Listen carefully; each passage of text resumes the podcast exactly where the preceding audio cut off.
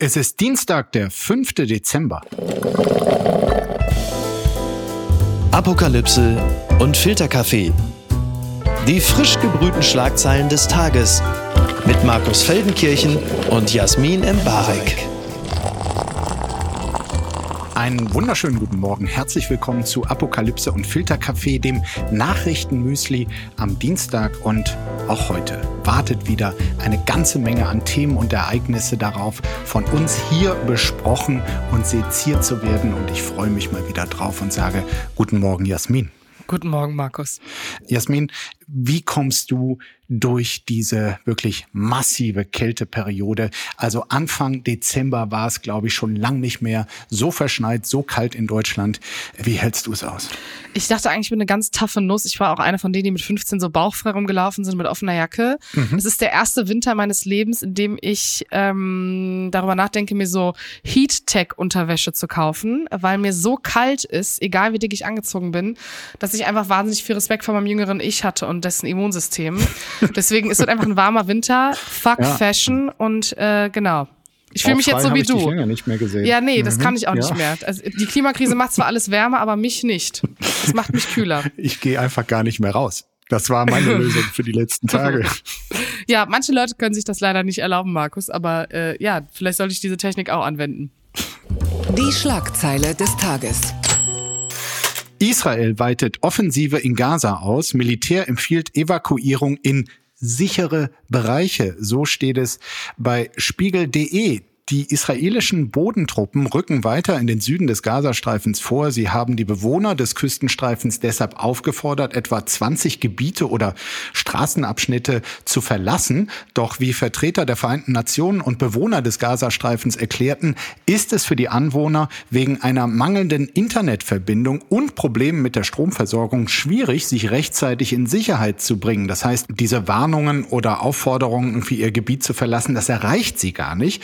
Der Sprecher der israelischen Armee wies Vorwürfe dieser Hilfsorganisationen zurück, dass den Bewohnern nicht ausreichend Zeit gelassen werde, um sich vor Angriffen zu schützen. Am Montag wurden auch aus dem Gazastreifen erneut Raketen in Richtung Israel abgefeuert. An der Grenze zwischen Israel und dem Libanon gab es ebenfalls erneut Beschuss. Also eines ist mal klar, die Hoffnung, dass aus diesem Mini-Waffenstillstand der vergangenen Woche doch noch irgendwas Großes oder Friedliches erwachsen könnte, die ist jetzt mal maximaler Ernüchterung gewichen. Hamas hat die Waffenruhe als erste Partei durchbrochen. Israel schlägt dieser Tage im Süden des Gazastreifens mit unzähligen Bomben zu. Und wie blicken wir darauf, Jasmin? Also klar muss man sagen, ähm, dass die Hamas diejenigen waren, die diese Waffenruhe, diese Stille gebrochen haben, ist natürlich ein berechtigter Punkt, dass die Israelis sich wehren, keine Frage. Ähm, eine Sache, die mich an der ganzen Sache stört, ist, wir sprechen ja auch vom Süden Gazas, der eigentlich nicht äh, unbedingt Teil war zu Beginn des Ganzen, wo auch den Bewohnern, den gerade den älteren Leuten, Schwangeren gesagt wurde, sie sollen sich dahin evakuieren, weil dort nicht gebombt... Sie sollen in den Süden gehen, genau. aus dem Norden raus. Ne? Ähm, damit sie sozusagen sicher sind vor Bomben, auch wenn die Infrastruktur ja trotzdem da auch nicht vorhanden ist, weil nichts rein und rauskommt aus dem Gazastreifen.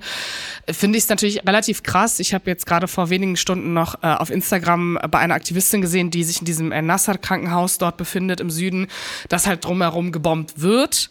Und das ist natürlich die Frage, okay, die haben jedes Verteidigungsrecht, aber dann sollte man nicht ankündigen, dass die Leute sich, also gerade Frauen und Kinder und Ältere, in diesen Bereich zurückziehen können, damit sie nicht zerbombt werden. Also ich glaube, da muss man äh, kommunikativ äh, vielleicht klarer sagen, was man da gerade tut und dass man sich da auch wehren möchte. Aber ich muss ehrlich sagen, weil wir ja immer darüber sprechen, ne, Hamas und wie viel hat die Hamas mit allen Bewohnern zu tun, etc., ist es natürlich wahnsinnig schwer, in diesem Streifen, aus dem man nicht rauskommt, sich irgendwo zu evakuieren, wenn man jetzt sagt, ich bin eine nicht politische Person, die keine Mittel hat, ich bin vielleicht noch schwanger, krank, habe zwei Infekte und auch gar keine Internetverbindung und mein Bruder, der, weiß ich nicht, in Frankreich sitzt, der weiß gar nicht, ob ich noch lebe. Das ist natürlich, äh, finde ich, emotional sehr, sehr schwierig einzuordnen. Ja, also sollte Israel tatsächlich die Leute auffordern, in Gebiete zu gehen, wo sie dann auch wiederum beschossen werden, ginge das natürlich gar nicht. Das wird hoffentlich irgendwie alles äh, genau beobachtet und untersucht, wobei wir genau wissen, dass es wahnsinnig schwer ist, genau zu beobachten und zu untersuchen, zumindest von unabhängiger Voll. Seite. Mein persönliches Empfinden ist nach wie vor, also ich will auch, dass Israel in seiner Antwort auf den Hamas-Terror Maß hält, dass es äh, die Zivilbevölkerung verschont, ganz klar. Ich finde trotzdem immer noch die feigsten Kämpfer der Menschheitsgeschichte sind eben die Terroristen der Hamas, die überfallen da Besucher eines Festivals, Musikfestivals, äh, zahlreicher Kibbutze, treffen dort auf überraschte, unbewaffnete Menschen, nicht auf Soldaten oder andere Terroristen, sondern auf Frauen, Kinder, Senioren, veranstalten mit denen ein Massaker. Und wenn dann der Gegner den Kampf annimmt und Soldaten schickt, dann verstecken sie sich wieder hinter oder unter Kindern in Schulen oder hinter und unter Kranken im Krankenhaus. Also es ist wirklich so große Verachtung für diese feigen Säcke, die nur aus dem Hinterhalt operieren. Ja, absolut. Ich finde halt eine Sache, das ist halt, das ist für mich das wahnsinnig Schwere daran. Äh, ich verstehe, dass man bombardiert, solange natürlich noch Geiseln dort sind. Also es ist natürlich die, das Ziel, diese Leute zu befreien und diesen Angriff dieses vermeintlichen Friedens, äh, je nachdem, wie man es bewertet, den es vorher gab, ähm, dass man diese Situation natürlich irgendwie politisch weiter nach vorne bringt. Und wenn man auf die Zahlen schaut, es gibt jetzt eine Zahl, die von mehreren Organisationen bestätigt wird, 15.500 Menschen in Gaza sind getötet worden.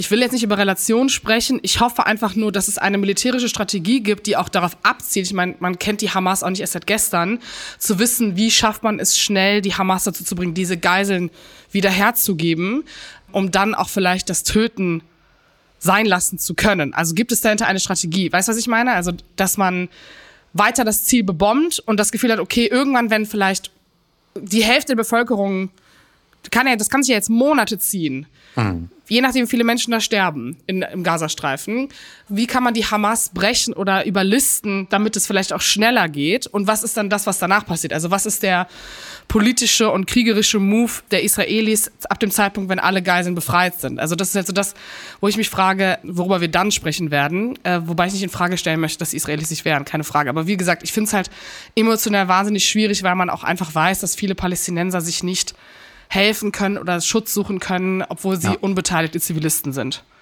Ich glaube, das stimmt gar nicht, dass es klar ist, solange es noch Geiseln gibt, dass dann gebombt werden muss. Ich glaube, die Tatsache, dass die Hamas nach wie vor Geiseln hält, sind eher ein, ein Problem, weil natürlich mit jeder Bombe auch die, äh, die Geiseln getroffen werden können.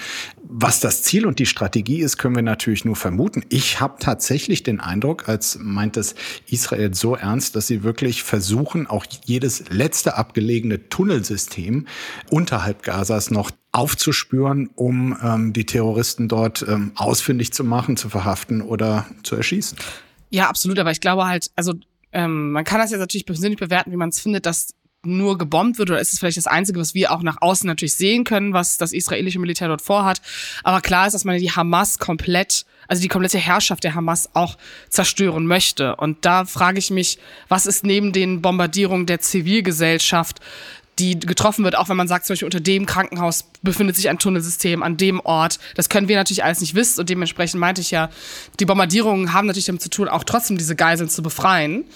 Ob es dann noch einen konkreteren Plan gibt, das zu tun. Also macht man es so lange, bis die Hamas zerbombt ist, bis alle Geiseln da sind. Das ist dann natürlich irgendwie ein bisschen, wenn man nicht drinsteckt und natürlich auch nicht im israelischen Militär ist zum Beispiel, weiß man natürlich nicht, was die Strategie ist, weil man es auch nicht unbedingt offenlegt, damit die Hamas direkt Bescheid weiß. Aber ich finde diese Zahl 15.500 Palästinenser einfach wahnsinnig erdrückend. Die stammt aber von der Gesundheitsbehörde, ne? Genau. Die von der Hamas Wir können jetzt also kontrolliert wird. Klar, jetzt kommt das Argument, wem glaubt man, welcher Zahl glaubt man? Mhm. Da sind Menschen am Sterben und die Variation zwischen 5000 und 20.000 irgendwas dazwischen wird sehr wahrscheinlich stimmen. So, und selbst wenn es 4000 sind und davon sind 900 Kinder, ist das natürlich eine wahnsinnig krasse Zahl für einen so kleinen Zeitabschnitt, den wir jetzt hinter uns haben. Entzauberte Scheinriesen. Israels Premier vor dem Ende, das schreibt der Tagesspiegel. Nach dem Massaker der Hamas in Israel war das Korruptionsverfahren gegen Benjamin Netanyahu vorerst auf Eis gelegt worden. Doch die Times of Israel berichtete am Montag, dass das Verfahren gegen Netanyahu nun wieder aufgenommen wird. Auch sonst steht Netanyahu unter Druck. Die New York Times hatte letzte Woche einen Bericht vorgelegt, nachdem die israelischen Sicherheitsbehörden schon über ein Jahr von dem Angriffsplan der Hamas wussten, diesen aber als unrealistisch abtaten. Nach dem Massaker der Hamas wächst auch in der israelischen Bevölkerung die Unzufriedenheit mit dem Ministerpräsidenten. Finden. Nur noch 25 Prozent, also ein Viertel der Bevölkerung, halten Netanyahu aktuell für den am besten geeignetsten Politiker als Ministerpräsidenten. Also hier nochmal ähm, das, was auch in der Times und auf Twitter, also X, äh, schon das ganze Wochenende rumging. Hast du da direkt äh, eine Meinung zu? Glaubst du, das kann man so ernst nehmen, dass sich politisch in Israel was tun könnte? Ja, also ich glaube, dass Netanyahu tatsächlich keine politische Zukunft mehr hat. Also über die ganzen Sachen, dass er irgendwie die, die Demokratie, auch das Justizwesen beschränken sollte, wurde ja vor dem Hamas-Terror berichtet und ähm, höchstwahrscheinlich, ohne da genau in der Debatte ganz tief drin zu stecken, waren die Proteste schon berechtigt. Aber lassen wir das mal beiseite. Wenn das alles nicht gewesen wäre, das, was diese Unterlagen der New York Times offenlegen, ist natürlich fatal für Netanyahu. Also das sind 40 Seiten und äh, denen zufolge, also steht hier auch sein Dokument der Zeitgeschichte ebenso wie eines der Anklage. Der zufolge wussten Israels Sicherheitsbehörden ganz genau vor mehr als einem Jahr, was der Angriffsplan der Hamas ist. Und zwar in den Details. Erst Dauerfeuer mit Raketen, so stand es in dem Bericht, dann Drohnenangriffe auf Grenzsicherungsanlagen, schließlich Grenzübertritte durch Gleitflieger. Und genau so ist es ja tatsächlich auch geschehen. Und da fragt man sich schon, was ist das für eine Administration? Situation, dass diese sehr konkrete Warnung entweder gar nicht zur Kenntnis genommen wurde, was ein Versagen wäre, oder aber es wurde zur Kenntnis genommen und ignoriert, weil zum Beispiel das israelische Militär, das weiß man, verstärkt in den Gebieten im Westjordanland unterwegs war, um die Siedlungen dort äh, zu schützen. Also politische Entscheidungen, die offenbar dazu geführt haben, dass Israel, obwohl es eine Ahnung hatte, was da droht, nicht ideal dafür gewappnet war. Und ich kann mir nicht vorstellen, dass ein Premierminister so etwas politisch überstehen kann. Ja, und vor allen Dingen, also es ist ja völlig klar, weil sicherheitsrelevante Informationen werden einem Premierminister vorgelegt.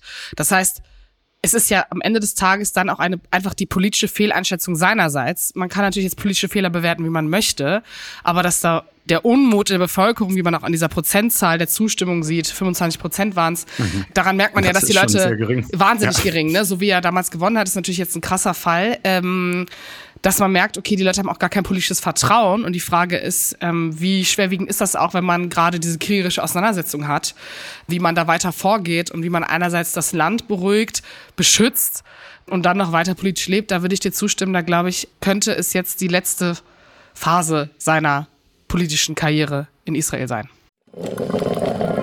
Werbung. Mein heutiger Werbepartner ist Euro Wings.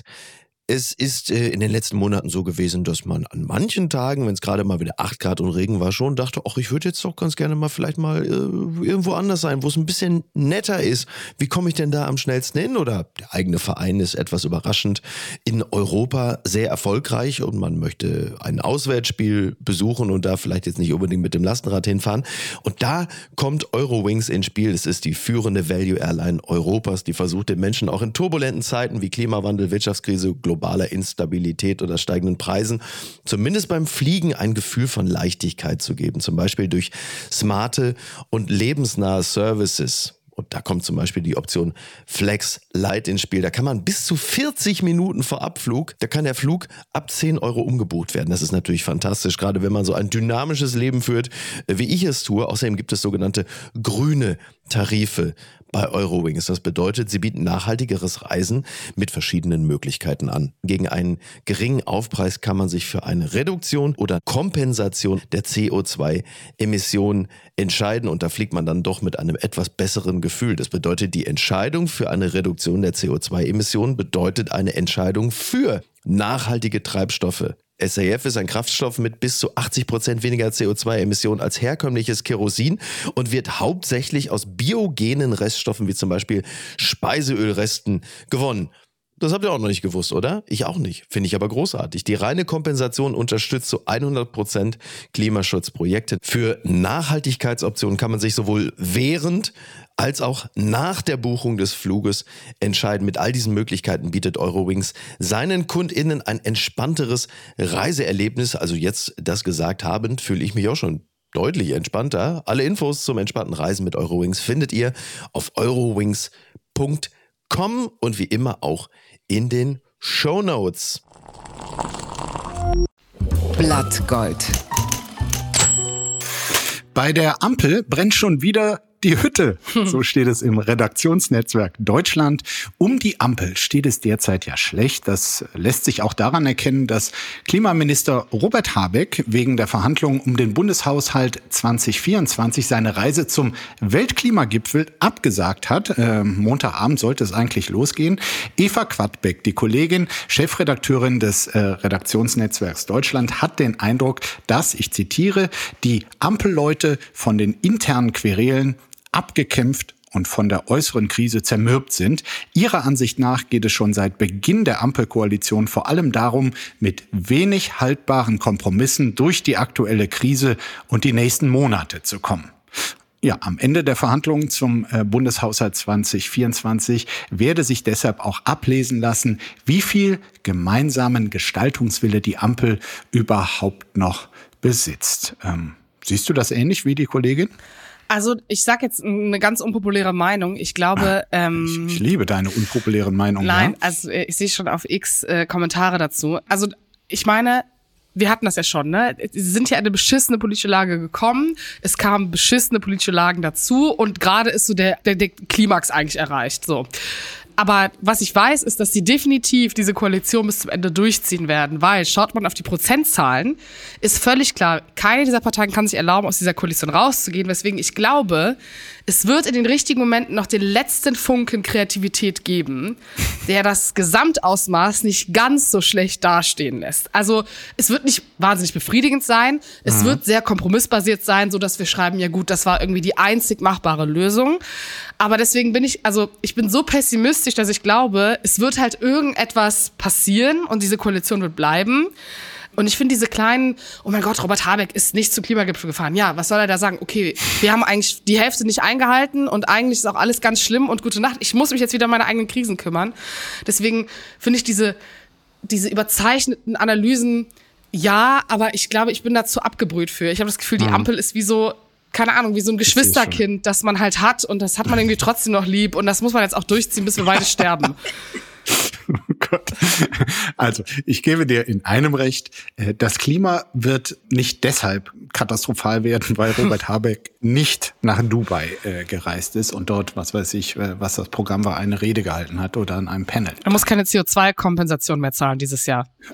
Das auch. So.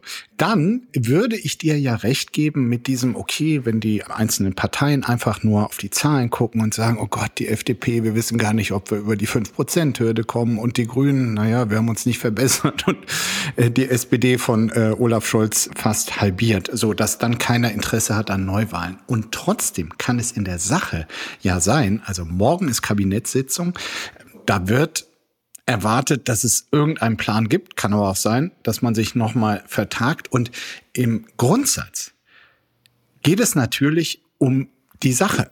Und da geht es jetzt wirklich darum, ist man bereit, die Schuldenbremse auch fürs Jahr 2024 nochmal auszusetzen, was einem ermöglichen würde, mehr Schulden als geplant aufzunehmen zur Finanzierung der ganzen Sache? Oder aber setzt man sich hin und macht hier, okay, da streichen wir was bei den klimafeindlichen Subventionen, hier streichen wir was beim Bürgergeld, hier könnten wir noch ein bisschen bei der Kindergrundsicherung und da haben wir auch noch was gefunden im so und so Etat. So, und für das eine steht die FDP jetzt kürzen. Die anderen sagen, lass uns doch weiter Schulden machen, weil wir können es irgendwie auch begründen mit Krisennotlage. Und das ist, glaube ich, etwas, wo beide Seiten ziemlich stur sein können bis zum Schluss. Selbst wenn sie wissen, wenn das scheitert, haben wir schlechte Chancen bei Neuwahlen. Aber vielleicht denken sie jetzt schon, wir haben eh schlechte Chancen bei den nächsten Wahlen, wenn wir unsere Position quasi jetzt verleugnen. Naja, also kurzer Realitätscheck für die FDP. Es tut mir wirklich wahnsinnig leid. Aber ähm, wenn ich eine Partei bin, die bei... Jetzt mach nicht schon wieder nur nee, FDP. warte, warte. Ja. Also die FDP wird sich weder retten, wenn sie sozusagen bockt, und sozusagen keine neuen Schulden zulässt. Und sie wird genauso fallen, wenn sie es zulässt, wenn man ihnen nicht zutraut, dass sie ihre Haltung bewahren. Also ich glaube, für die FDP ist es eigentlich die beschissenste Situation, weil die SPD. Situation, die du da beschreibst. Nein, aber die SPD und die, und die Grünen, die können es halt wahnsinnig gut auf Christian Lindner schieben und auf diese vermeintlich alte, abgerockte FDP, die so stur im Weg stand. Und sie wollen aber ihre sozialen Prinzipien nicht verlieren, was auch immer soziale Prinzipien bei den beiden sein sollen. Deswegen, also ich finde einfach, man muss aber manchmal wissen, wann man der Kleinere ist. Und die FDP hat es irgendwie noch nicht verstanden. Meiner Meinung nach. Weil, let's be honest, selbst wenn sie ganz viel kürzen, wird es darauf hinauslaufen, dass der Kompromiss sein wird, dass sie die Schuldenbremse trotzdem etwas aushebeln und nur ein bisschen weniger Geld nehmen werden. Und das ist ja trotzdem Brechen der Linie der FDP.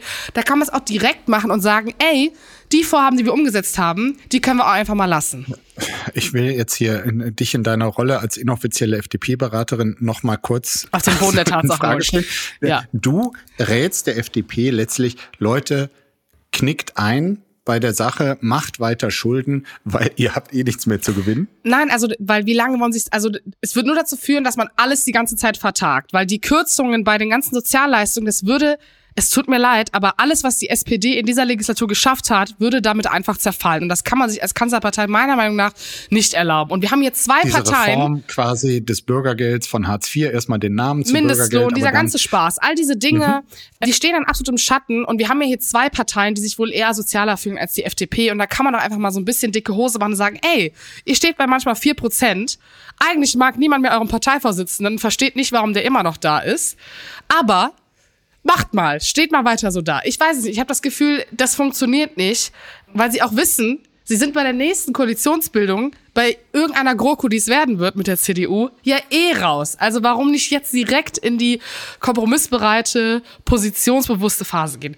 Aber vielleicht bin ich einfach nur wahnsinnig aggressiv, weil ich so denke, wenn ich in der Position der FDP wäre, ich bin vielleicht auch zu devot dafür, es tut mir leid, hätte ich einfach schon aufgegeben. Ich wüsste einfach, wo mein Platz ist. Aber vielleicht hat die FDP auch einfach okay. recht und setzt sich gegen den wahnsinnig resistenten Kanzler durch. Take that, äh, Mr. Lindner. Was hältst du hier vom äh, Vorschlag des äh, CDU-Generalsekretärs ja. Carsten Linnemann, der ja äh, das Bürgergeld quasi kürzen will, insbesondere für jüngere Leute?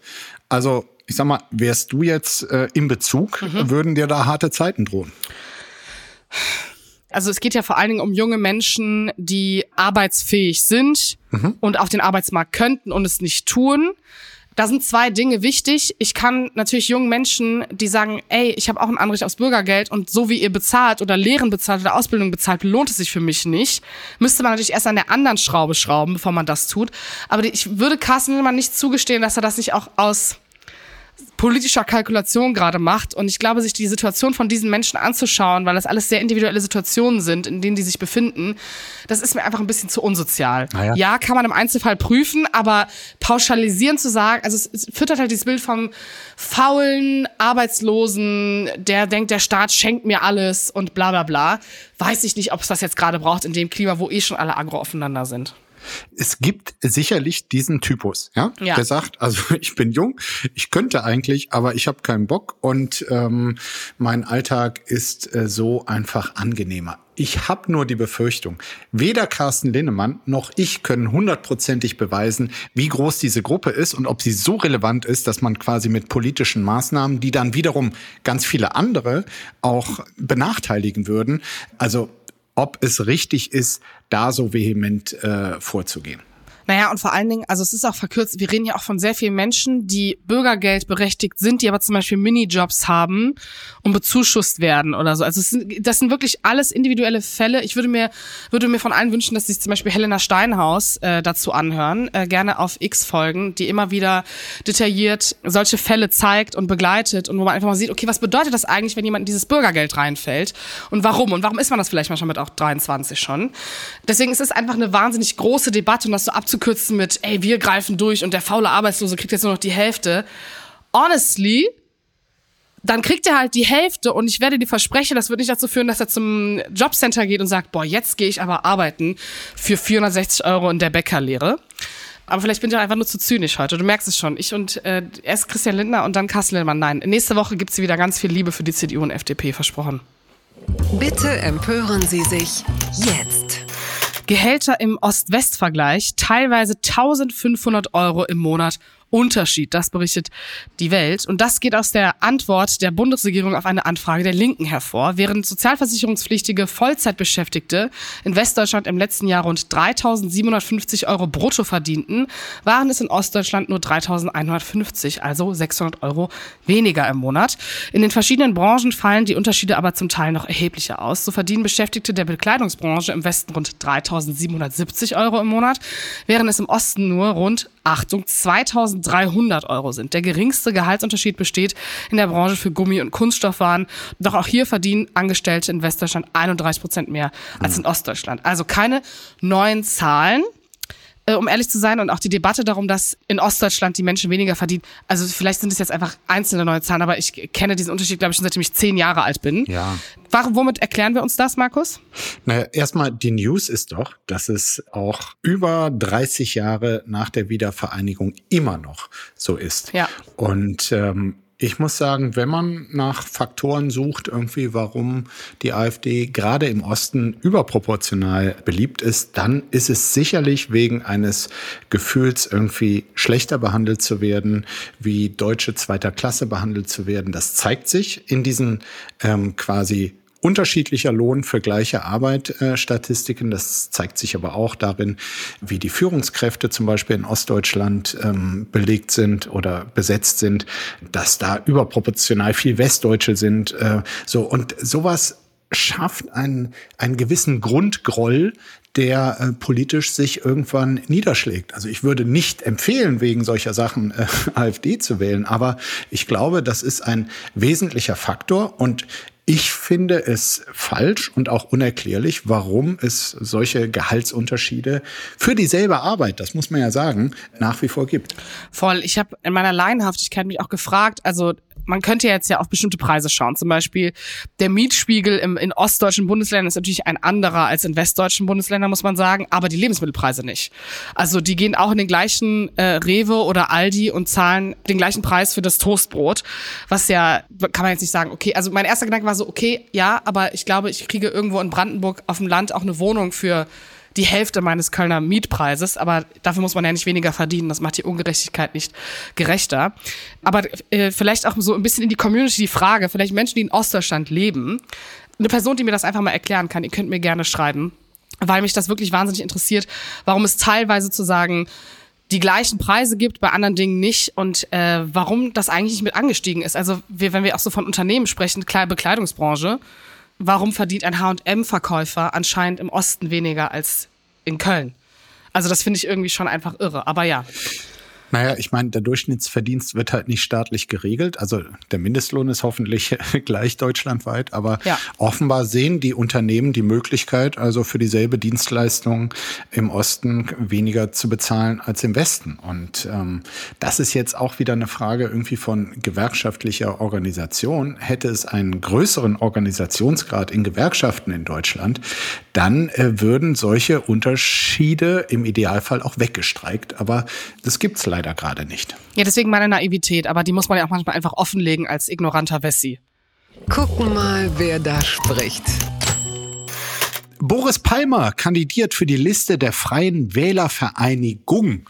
So steht es äh, bei der Zeit. Der parteilose Oberbürgermeister von Tübingen, Boris Palmer, will im nächsten Jahr für die Freie Wählervereinigung in den Kreistag einziehen. Das gab Palmer jetzt auf einer Pressekonferenz bekannt. Äh, die Freie Wählervereinigung, das ist ein Verein, keine Partei und sie hat nichts, äh, könnte man denken, aber sie hat nichts mit den Freien Wählern Hubert Aiwanger und Co. zu tun. Äh, Palmer erklärte zudem sein Interesse erneut einer Partei beizutreten, das gehe im Moment gegen Null. Doch da die Freie Wählervereinigung im Tübinger Kreistag die einzige Gruppierung sei, bei der man nicht gleichzeitig Mitglied einer bundespolitischen Organisation werden müsse, habe er sich eben für diese Liste entschieden. Und äh, diese Liste, ich habe mir das mal angeguckt, also in dem Kreistag, äh, die sind schon jetzt äh, zweitstärkste Kraft. Äh, die Grünen haben noch zwei Mandate mehr. Und äh, Palmer will da jetzt äh, voll reingehen, ist ja nicht mehr Mitglied der Grünen, äh, die wollten ihn loswerden, er ist dann letztes Jahr auch ausgetreten. Und er macht eigentlich das, was man ihn bei allen Vorwürfen, die man gegen ihn haben kann, dass er, was weiß ich, zu viel auf Identitätspolitik äh, absetzt oder sich gegenüber Migranten ähm, problematisch äußert. Er tut wirklich alles für seine Homebase, äh, für Tübingen. Und äh, er hat eben erkannt, dass in diesem Kreistag äh, viele Millionen quasi ähm, darüber beschlossen wird, wo die hinfließen. Und er will eben in diesen Kreistag, damit sie künftig nach Tübingen fließen. Ja, muss ihm sagen, transparent ist er ja. Zitat, es geht ums Geld, wie du es gerade schon angeteasert hast, denn für das kommende Jahr sind 60 Millionen Euro an Kreisumlage geplant mhm. und die kann er dann schön in seine Stadt zufließen lassen. Ähm, hab ich jetzt ehrlich gesagt keine Emotionen für, weil ich Palme, also das sind einfach so Themen, im Gegensatz zu Christian Lindner, die kann man einfach auch in der Vergangenheit lassen. Also er kann gern machen, was er möchte. Aber äh, diese Transparenz in der Kommunikation muss man ihm lassen, ist irgendwie auch mal angenehm in diesen Debatten. Aber der hat einfach zu viel, also ich erinnere mich so an seine N-Wort-Debakel und sowas und bin so, das ist so eine politische Figur. ist die Frage, wie viel Aufmerksamkeit muss man dem Ganzen noch schenken, gell? Was ist denn da schiefgelaufen? Protest gegen GEMA-Gebühren, Weihnachtsmärkte schalten Musik ab, das berichtet der NDR. Einen Tag der Stille hatten am Wochenende zahlreiche Weihnachtsmärkte ausgerufen. Der Grund dafür, die aus Sicht der Weihnachtsmarktbetreiber zu hohen Musikrechnungen der GEMA. In Braunschweig beispielsweise verlangt die GEMA 18.000 Euro mehr für die Musik auf dem Weihnachtsmarkt. Deshalb sollen in diesem Jahr keine Chöre und keine Musikgruppen mehr auftreten. Die GEMA aber weist diese Vorwürfe zurück. Sie erklärte, dass die Kosten sich nach der beschallten Fläche richten. Wird der Weihnachtsmarkt größer, steigen also auch die Kosten für die Musik. Außerdem berichtete die GEMA, einige Weihnachtsmärkte hätten in der Vergangenheit zu kleine Flächen gemeldet. Also du merkst, das ist, äh, das ist wahnsinnig drastisch. Thema. Also ich kann nie wieder ein schlecht gemachtes Cover von Last Christmas auf dem Kölner Domweihnachtsmarkt hören. Das ist wirklich traurig für mich. Ja, und ähm, ich habe das äh, letzte Woche an dieser Stelle schon besprochen und darauf äh, wirklich einige Zuschriften bekommen von Menschen, die auf Weihnachtsmärkten musizieren und äh, die haben sich beschwert darüber, dass da irgendwie so leicht belustigt drüber gesprochen wird, weil es geht bei denen um die Existenz und ich habe das dann auch äh, verstanden, also dass äh, gerade bei denen, die live performen, dass das für die quasi genau die paar Euro zu viel sind äh, dafür, dass sie überhaupt noch engagiert werden auf solchen äh, Weihnachtsmärkten. Okay, aber wie, also wie kann man das denn umgehen? Können die Leute nicht einfach selber, kann das nicht einfach Musiker sein, die diese Songs selber gemacht haben oder so, denke ich gerade zu doof? Wahrscheinlich, ne? Aber äh, äh dann würde die GEMA wahrscheinlich nicht äh, entlang, aber lokale Künstler das liegt, unterstützen. wieder, das liegt dann auch wieder an uns, den Weihnachtsmarktbesucherinnen und Besuchern, ob wir selbstgemachtes, innovatives, Neues äh, zu Weihnachten hören wollen oder ob wir doch wieder die klassischen Songs, äh, die überall rumgedudelt werden, ob wir quasi diese Erwartung haben, naja, wenn Weihnachtsmarkt, dann muss ja dieses Zeug laufen. Ja, und ich habe übrigens gerade noch gelesen, dass das für die Fahrgeschäfte nicht gilt, was ich ziemlich geil finde, weil die haben nämlich eigene Verträge mit der GEMA und machen die auch immer. Das heißt, wenn du diese geilen 1, 2, 3, 1, 2, 3, jetzt geht's los und dann hast du irgendwie so Musik naja, da im Hintergrund. Jetzt, das finde ich ziemlich geil. Nee, dass das da noch läuft. An Autoscooter, ne? Nein, aber es gibt auch auf, ähm, also es so, gibt das auf manchen. Das ist natürlich das, was ich auch gut finde, aber das gibt's ja leider nicht auf Weihnachtsmärkten. Doch, das gibt es teilweise. Es gibt ja nur so Kettenkarussells. Nee, aber du kannst diese Leute, die dieses, ne, jetzt geht's los, 1, 2, 3, 1, 2, 3, die machen das auch bei ja. so langsamen Fahrgeschäften. Und die haben dann so richtig geile Musik, die spielen dann Katy Perry, Dua Lipa, auch wenn überhaupt gar keine Weihnachtsmusik dabei ist. Und das sind meine Leute. Deswegen, dass die Fahrgeschäfte da ihre eigenen Verträge haben, finde ich eigentlich ziemlich geil. Das ist dann für mich kein Verlust. Guck mal, wie egoistisch ich heute bin. Fast wie die FDP. So, alles einsteigen, alles zusteigen, liebe Besucher des Weihnachtsmarkts. Jetzt die letzte Reise auf dem Kettenkarussell mit Dua Lipa. Seien Sie dabei, seien Sie hier, seien Sie nicht am Rand. Clickbait der Woche. Billie Eilish accuses Variety of outing Her in Cover Story. So steht es bei der BBC. Das US-Magazin Variety hat in seiner aktuellen Ausgabe ein langes Interview mit äh, Sängerin Billie Eilish veröffentlicht, in dem sie in einem Nebensatz erklärte, auch auf Frauen zu stehen. Bei einer Preisverleihung des Magazins am Samstag wurde Eilish daraufhin von verschiedenen Journalisten gefragt, ob sie überhaupt vorhatte, sich in dem Interview zu outen. Eilish verneinte das und erklärte, sie wäre davon ausgegangen, dass ihre Bisexualität ohnehin offensichtlich sei. In einem Instagram-Post warf die Sängerin dem Magazin anschließend vor, sie fremd geoutet zu haben. Damit habe sich die Debatte nur noch um ihre Sexualität gedreht, anstatt um das, was ihr selbst wichtig sei. Thanks Variety for my award and also outing me on a red carpet at 11 a.m. instead of talking to me about anything else that matters. So, dann sagt sie noch, I like boys and girls. Leave me alone about it. Please, literally, who cares? Applaus. Applaus. Nein, Spaß. weißt du, was an dieser Debatte wahnsinnig interessant ist? Billie Eilish wurde seit Beginn ihrer Karriere vorgeworfen, dass sie sogenanntes Queerbaiting betreibt. Damit meint man, dass Stars, die straight sind, durch queere Popculture, Äußerungen, Outfits etc. Geld damit zu machen. Soll es ja geben. Ja, aber ja, also, genau. dass sie damit Geld machen, sozusagen auf dem Rücken der Menschen, die sonst eigentlich darunter leiden, dass sie diskriminiert mhm. werden zum Beispiel. Mhm. Und deswegen finde ich das, also ich finde es fast erlösend schon für sie, dass diese Debatte jetzt eigentlich aufgelöst ist innerhalb dieses Fandoms. Aber andererseits ist das auch einfach so 2015 äh, bunte Magazin, Leute zu outen. Also ich finde es irgendwie so, ich finde es total krass, dass es äh, gerade Variety noch nee, passiert ist. ist. Äh, Variety. Ja, und das, das ist nicht bunte. Ja, aber muss man mal also zur Ehrenrettung aber der passiert, Kollegen von der Bunten. Ja, aber es passiert ja wahnsinnig selten, gerade im amerikanischen Raum, gerade bei diesen großen Medien, dass man, dass solche Debatten dort passieren. Also dass man da nicht so eine gewisse Sensibilität hat. Und ähm, in der Tat, als sie diesen Award auch bekommen hat, und das war eigentlich wahnsinnig cool. Und äh, wenn man sich so ein bisschen damit befasst hat, ist es echt beschissen, dass die News jetzt alle sich darum drehen und wie lang ist sie das schon und warum ist sie das? Und dann fangen Leute auch immer an, darüber zu sprechen, warum Leute jetzt sind sie auf einmal queer und bla bla. Und das stimmt ja einfach nicht. Also sie hat ja schon immer eigentlich sich bisexuell gezeigt, äh, wie sie ja auch sagt. Und äh, ganz andere Sache, sie war gestern bei einer Gala und hat ein wahnsinnig tolles Outfit getragen. Ich werde über wichtige Dinge reden, nämlich von Jean-Paul Gaultier und sah einfach so gut aus, war das beste Outfit ihrer Karriere. Und das habe ich dann retweetet, weil ich dachte, ich trage etwas dazu bei, vom Thema abzulenken. So wichtig nehme ich mich. ja, ich denke mal, jetzt ist Billie Eilish wirklich fein raus. Also wenn du ihr zur Seite springst, dann läuft alles in die für sie gewünschte Richtung.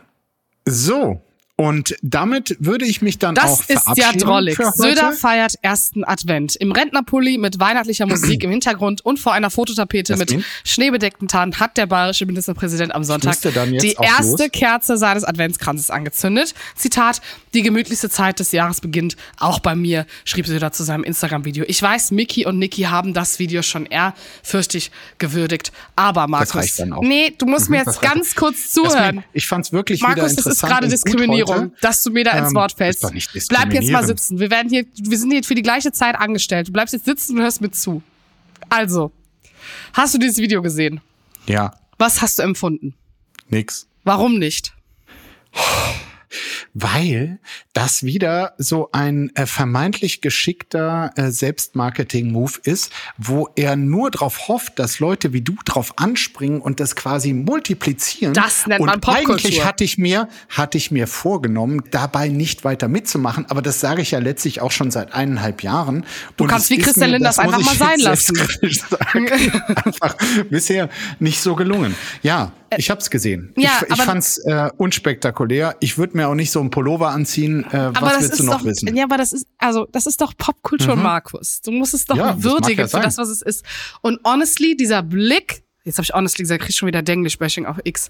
Dieser Blick von Markus Söder, als er dieses Streichholz hochhält, was wirklich ein absolutes Meme jetzt ist, mhm. das ist einfach, wenn ich Instagram aufmache, das ist der persönliche Schreck des Tages, der mich durch das Leben treibt weil es so ein Vibe hat von wegen, pass mal auf, was ich sonst noch hier in Brand stecke. Ja, ich genau. Ich werf das Streichholz und dann hat keiner von euch irgendeine Chance. Das ist doch, also sorry, es ist einfach genial. Und eben, ich scrollte, bevor wir so miteinander sprachen, noch durch mal durch Instagram und dann kommt sein kleines Gesicht, weil er gestern nämlich ein TikTok Live hatte und da kündigt er das so wirklich wie so ein Boomer, hält er das Handy vor sich und sagt so, ich bin gleich, weil ich einfach sonst nichts anderes zu tun habe als Ministerpräsident, bin ich gleich live auf TikTok. Seid doch mal dabei. Und er hat nämlich jetzt einen eigenen TikTok-Account alles daran. Also ich glaube, er macht es immer noch nur für mich, auch wenn er nicht mit mir darüber spricht. Mhm. Deswegen nochmal Gali Grü. Aber, aber you know. Was ich gesehen habe, er betreibt ja schon mittlerweile ziemlichen Aufwand. Also da Ja. jetzt einfach nur so ein Schnitzel von der Raststätte Nürnberg äh, Ost irgendwie zu posten, das, äh, das geht ja noch mit, äh, da zahlt man dann vielleicht neun Euro fürs Schnitzel und so, das, das geht ja noch. Aber hier konnte man ja sehen, war so eine richtige Fototapete mit weihnachtlichem Hintergrund. Das hat er ja auch nicht so zu Hause. Also ich denke mal, da wurde jetzt in der Staatskanzlei wirklich eine eigene Abteilung eingerichtet, die sowas dann auch als Deko bereitstellt. Ja, aber ne? Traumberuf, Redakteurin Söder ist. Meine Fresse, was ist das bitte für ein toller Beruf? Was muss das für ein Beruf sein? Ich denke mir aus, was für einen hässlichen Pulli der Ministerpräsident anzieht. Er hat ja auch gefragt, tragt ihr auch gerne Weihnachtspullis? Und das ist meine letzte Frage heute an dich, Markus. Ja. Trägst du auch gerne hässliche Weihnachtspullis? Ich habe noch nie einen Weihnachtspulli getragen, weder hässliche noch schöne. God bless your soul. Ich auch nicht. Und damit, guck mal, so gereinigt können wir doch hier rausgehen. Da hast du recht. Jetzt können wir rausgehen. Ich habe es überstanden. Und ich werde mich auch die nächsten 500 Male wieder von dir übertölpeln lassen und über Markus Söder reden. Ganz liebe Grüße und ich wünsche dir jetzt einen schönen Tag. Tito, tschö. Tschüss. Apokalypse und Filterkaffee ist eine Studio Womans Produktion mit freundlicher Unterstützung der Florida Entertainment. Redaktion Lena Schulze-Franking. Executive Producer Tobias Baukage. Produktion Hanna Marahiel. Ton und Schnitt Niki Franking. Neue Episoden gibt es täglich. Überall, wo es Podcasts gibt.